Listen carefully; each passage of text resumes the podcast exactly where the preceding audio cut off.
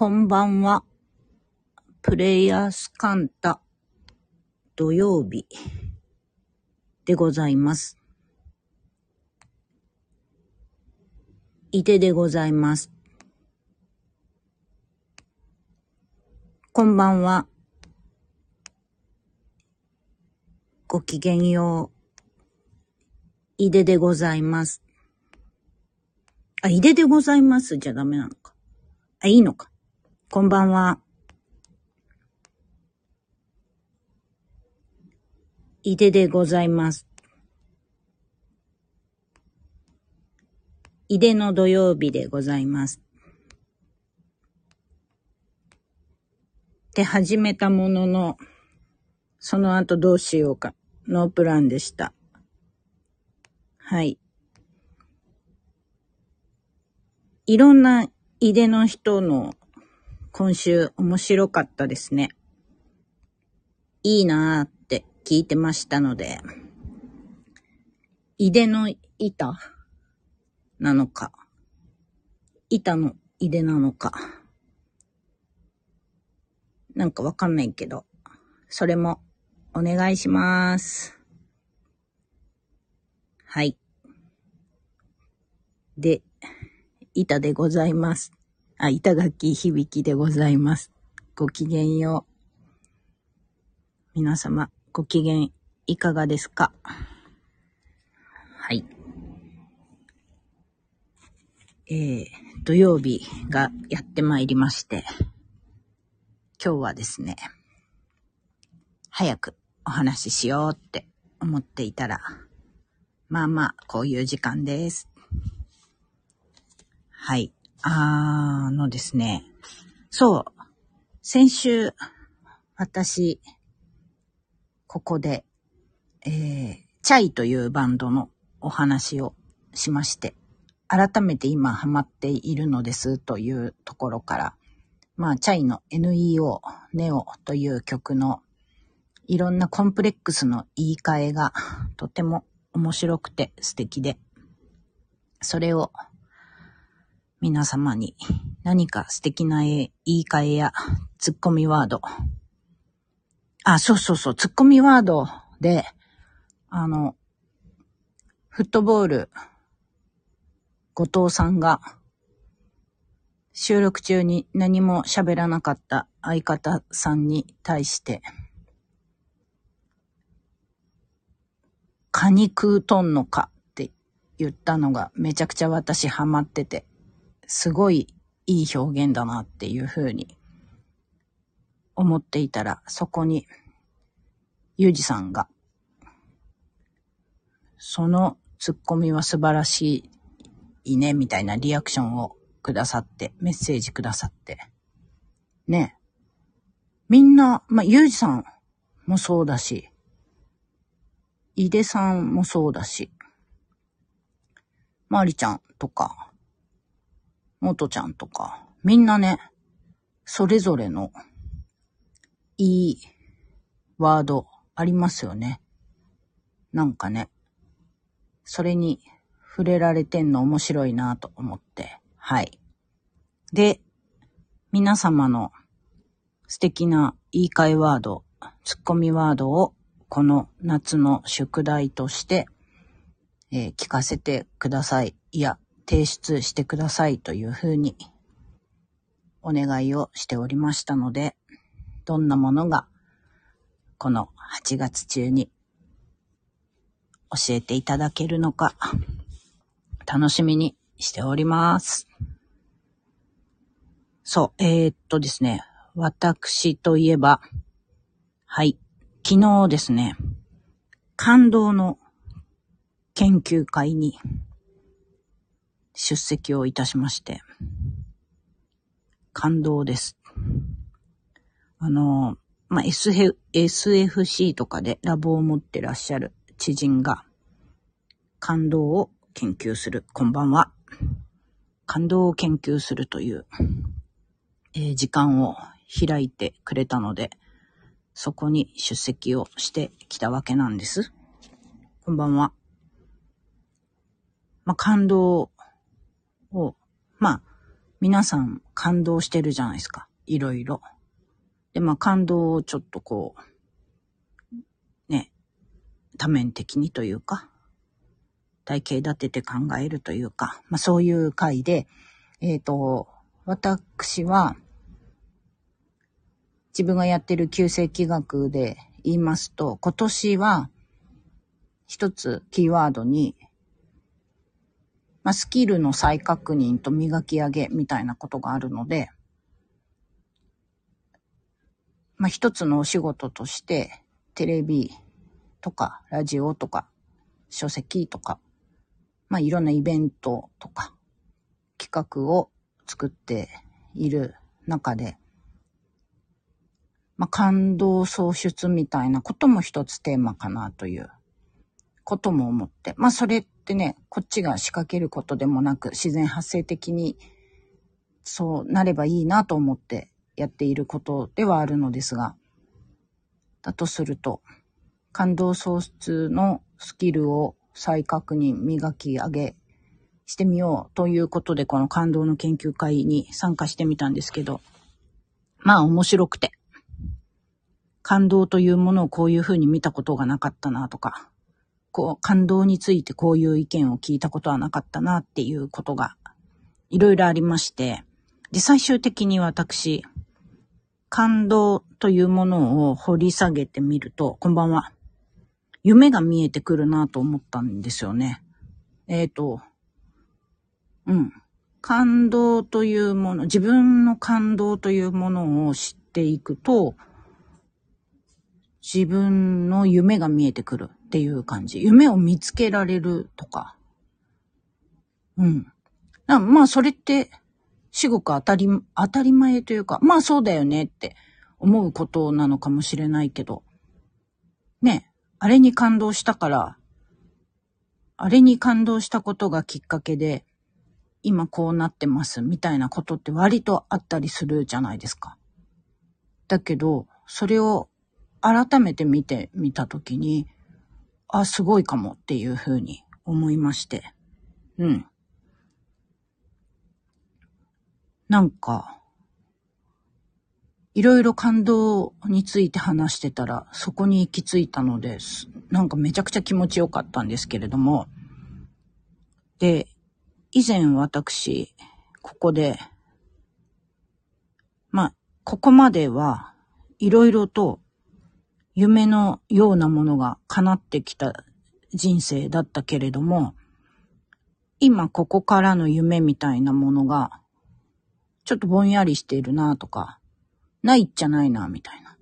見つけなきゃなって結構長く思ってんなっていうお話をしたんですけれども、で、昨日その感動というものの研究会に出て、まあ、掘り下げてみたら、まさにその夢のかけらのようなものを昨日、はい、得たような気がして、で、昨日その研究会というのが朝6時半からだったんですね。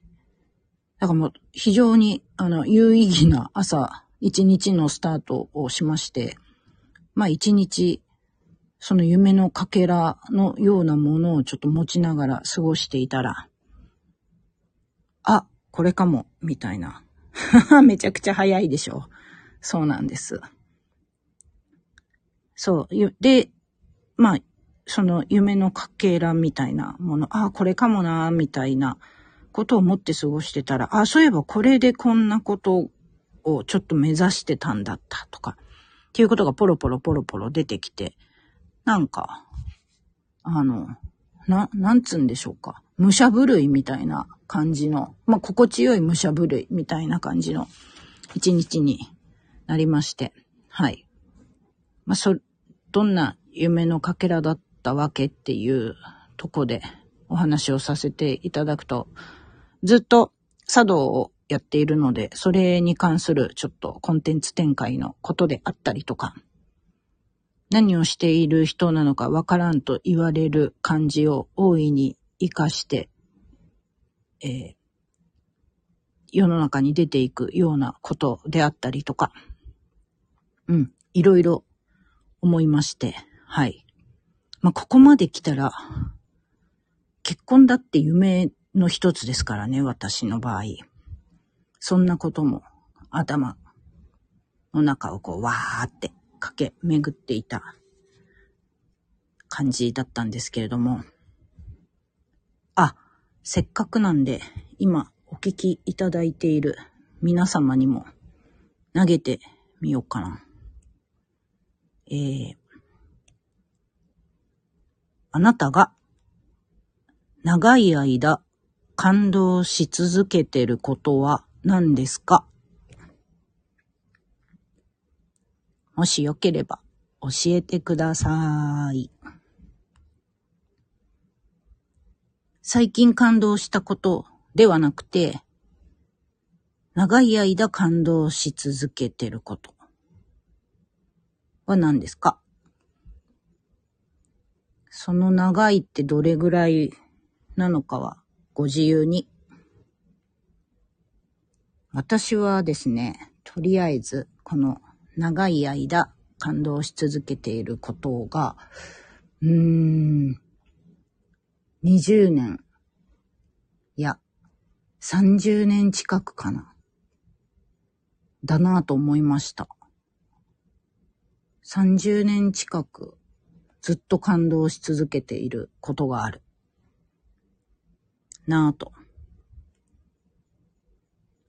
それってなんだろうって、そう、ずっと長い間感動し続けてることなんですかっていう問いを投げられてなんだろうなと思ってて、ああ、そういえば、って、こんばんは。思いまして、えー、それは私が長い間感動し続けてることの一つですが、えー、コムデ・ギャルソンというブランドの存在だなと。うん。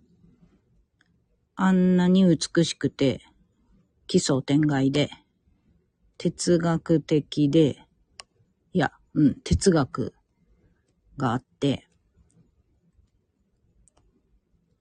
面白くて、まあ、人を魅了し続けているということもそうでございますが、えー、強さとか純粋性などなどが高くあり続ける。それでもって毎年毎シーズン、ね、そのベースを持ちながら、あれだけのこと生み出してるって、もう感動的だなって、感動的っていうか感動しているんですよね、ずっと。で、2017年かな？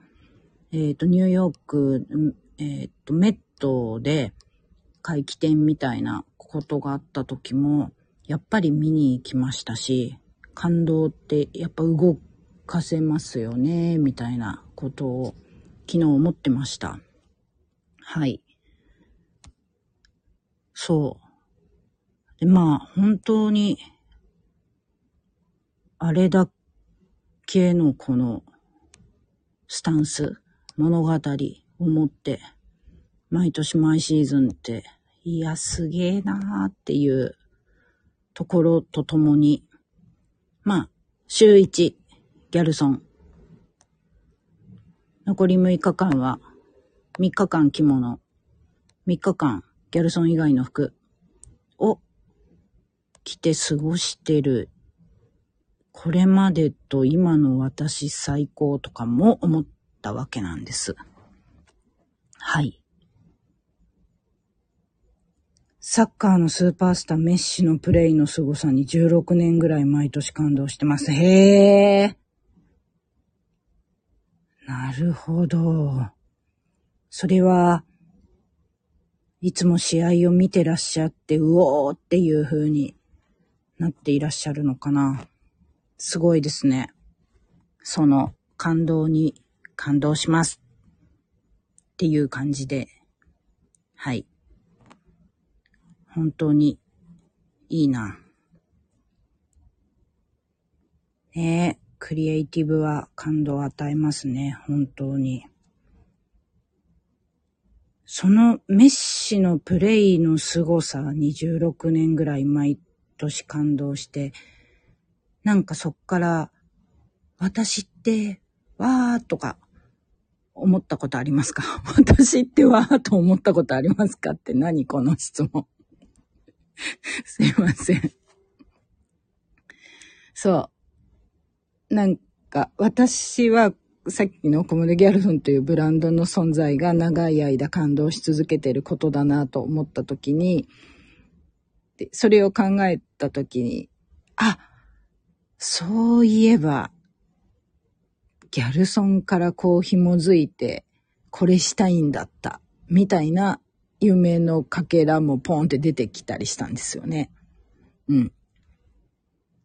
なんか、思い出したような、掘り起こしたような、なんか、そんな感じだったんですけれども。はい。そんなわけで、いきなり長い間感動し続けていることは何ですか？というふうにお聞きしましたが、それ考えてみてなんか自分に紐づ、ね、難しいですね。そう。失礼しました。いきなりの問いの連投。はい。ヨガで心と体、精神が整うことです。ブレた時に整う感じがあります。好きなヨガの先生に会って元気をもらう面もある。身体性の神秘にも感動。へえ。これまた素敵ですね。ヨガをするたびに、その心地に自分が感じることに感動されているのかな。うーん。ね。こう、最近感動したこと何？みたいなことも面白いというか、興味深いし、へえって。ね、素敵です。ほんと。サッカーのスーパースターに心震える、なんか、その感じとか。ヨガを自分でして、その体感を感動とつなげる感じとか。素敵ですね。はい。なんか言ってたけど、忘れちゃった。はい。そう、長い間感動し続けることも面白いなと思って。います。いました？います。はい。いますんです。昨日その感動の研究の時間を経て、なんかそんな感じになっております。いたです。はい。割と喋っちゃったから、えー、ということで、最後は、はい、明日のお話を、なんとなく、こう、おなじみ展開にしようとしております。明日の気の流れ、明日の気の流れをノリノリ取り込んじゃう。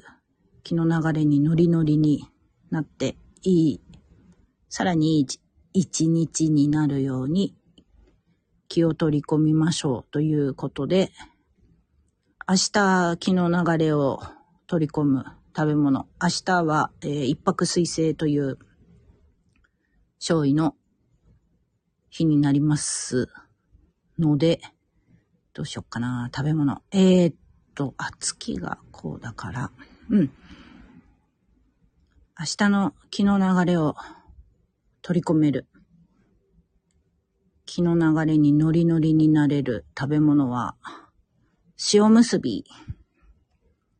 えー、いいお海苔があれば、海苔もつけちゃいましょう。塩むすび。なんか、あ、おむすび。そうです。おむすび、絵文字ありがとうございます。うん。なんかこう、仕切り直しというか、そういう感じでいけるかも。あと、つながりみたいなことの整えの気に塩結び。板さんの好きな塩は？ああ。えっと、私の好きな塩、いろいろあるんだけれども、食べ物に使うなら、焼き塩好きです。割と、さらりと使える。はい。塩で締め直す。海苔でつながりを意識するですかね。いや、あと、そこまで細かくではなくて、あそういう風な見方もあるんですかね。私のやっている気学で言うと、一泊水星っていうとこの勝利が、うんと、なんかそんな感じかなと思っています。で、まあ、一泊水星が、まあ、リスタート的なこともあるし、人間関係、コミュニケーションみたいな要素もあるから、そういうとこかなというふうに。はい。で、まあ、えっ、ー、と、明日という日だけの日じゃなくて、月も、今月、8月もちょっと金合わせて見ているので、見立てているので、そんな感じかなと思いますが、塩で締め直す、海苔でつながりよっていう、この見立てもとても素晴らしいので、それでやってみてください。いいと思う、その木のアンテナ。はい。ああ、焼き塩。お好きですか？はい。えー、っと、そう。で、まあ、食べ物で言うと塩結びで、お海苔もつけちゃえ、みたいな感じでございますが、行動的なことで言うと、うん。お酒と塩を入れた水で雑巾がけとか、床磨いちゃうとか、お腹が空いてきました。ね、塩結びうまいですよね。塩結びってなんかお腹ぐーってなりますね。はい。だから明日は塩結びお海苔つけちゃう感じか、塩と酒入れた水で雑巾かけちゃうとか、床とか磨いちゃうとか。あ、お風呂もいいですね。今日の24時回ってからお風呂入るとか、まあそんな厳密じゃないけど、まあ、うん、塩、お塩系の入浴剤でお風呂とかもいいんじゃないでしょうか。ごゆっくりというわけで、はい。明日もいい一日をお過ごしくださいませ。あ、先週お話しした素敵な言い換えワード、夏休みの宿題は来週教えてください。で、えっ、ー、と、今夜はほにゃららかなだと思います。すいません。まだチェックをしてなかった。で明日はゆうじ先生のお話です。皆様、土曜の大事な時間お付き合いいただきありがとうございました。ごきげん、ごきげんよう先に言われた。ごきげんよう。いい夜といい一日をお過ごしください。そしていい一週間をお始めください。ごきげんよう。ありがとうございますわ、クローバー。ありがとうございます。また来週。